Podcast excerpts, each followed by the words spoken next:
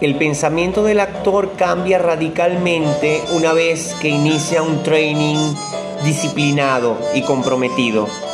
Ya su pensamiento se está reestructurando, por lo tanto, se ve afectada su vida cotidiana, su quehacer diario. Los cambios internos se empiezan a ver afuera, en su forma de vida, de pensar y por lo tanto de actuar.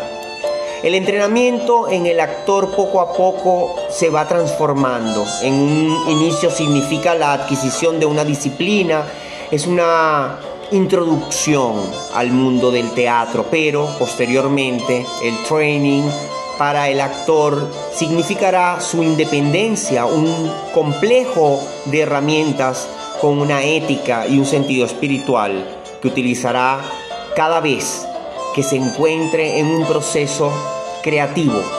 El training es una posición frente al teatro y frente a la vida. Enseña a trabajar con la postura. Es entonces cuando se comienza a tenerla tanto en el escenario como la vida cotidiana. Esta postura representa la autonomía del actor frente a su realidad.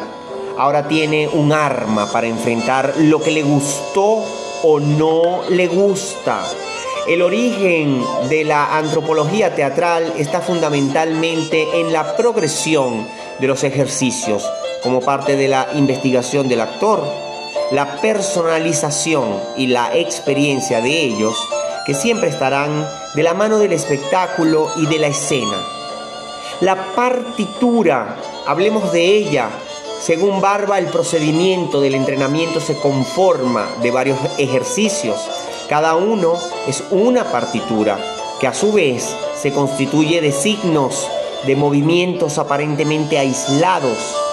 Posteriormente, el actor los une y repite la secuencia cada vez, en cada cadena de ejercicios. Barba le llama esto diario íntimo, ya que tienen como contenido las vivencias del actor asumen una fuerza emotiva, tienen significados y por lo tanto la acción es real. El espectador asociará y significará cada imagen en una relación directa con el actor. ¿Cómo llegar a esto? Con el tiempo se ha transformado en un proceso orgánico formado de sats, con una partitura, no hay pausas, cada stop es un go. Los puntos de llegada son los puntos de arribo en la acción, hay continuidad, organicidad. La partitura de acciones tiene un principio y tiene un final. Y a su vez, esta contiene varios ejercicios que tienen cada uno su inicio y culminación, el ritmo.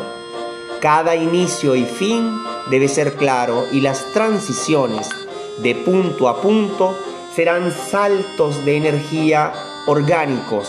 Cuando un actor empieza a utilizar la partitura experimenta un cambio en su forma de ejecutar, de pensar, de abordar cada acción que realiza.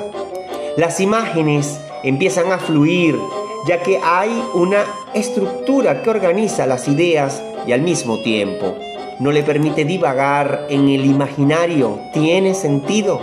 Desaparece el mando de la razón sobre el cuerpo y la misma repetición permite que el actor se vea inmerso en su emotividad cada vez más.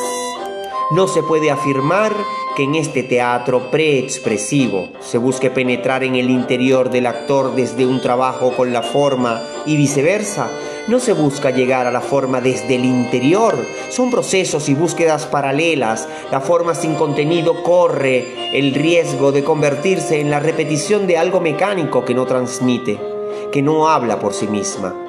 Por otra parte, el contenido, sin una forma definida, no se puede traducir en acción y depende del estado de ánimo del actor, el poder contactar con su emotividad. La preexpresividad no es una forma de actuar, es una segunda naturaleza de la cual el actor se apropia y está estructurada en sí, ya que la partitura es la que sostiene el trabajo del actor en la precisión de cada movimiento y del seguimiento de estos. Es uno de tantos niveles de organización que utiliza el actor y es única y total como estructura individual. El hecho de que el actor trabaje en varios niveles de estructuración u organización le da el poder de ubicarse en varios lugares al mismo tiempo, en distintos momentos y ritmos. Es la convivencia de las subpartituras, los distintos niveles de organización que conocemos como el subtexto de Stanislavski, los códigos del gesto, las preguntas que se hace, el doble del personaje, no se anulan entre sí.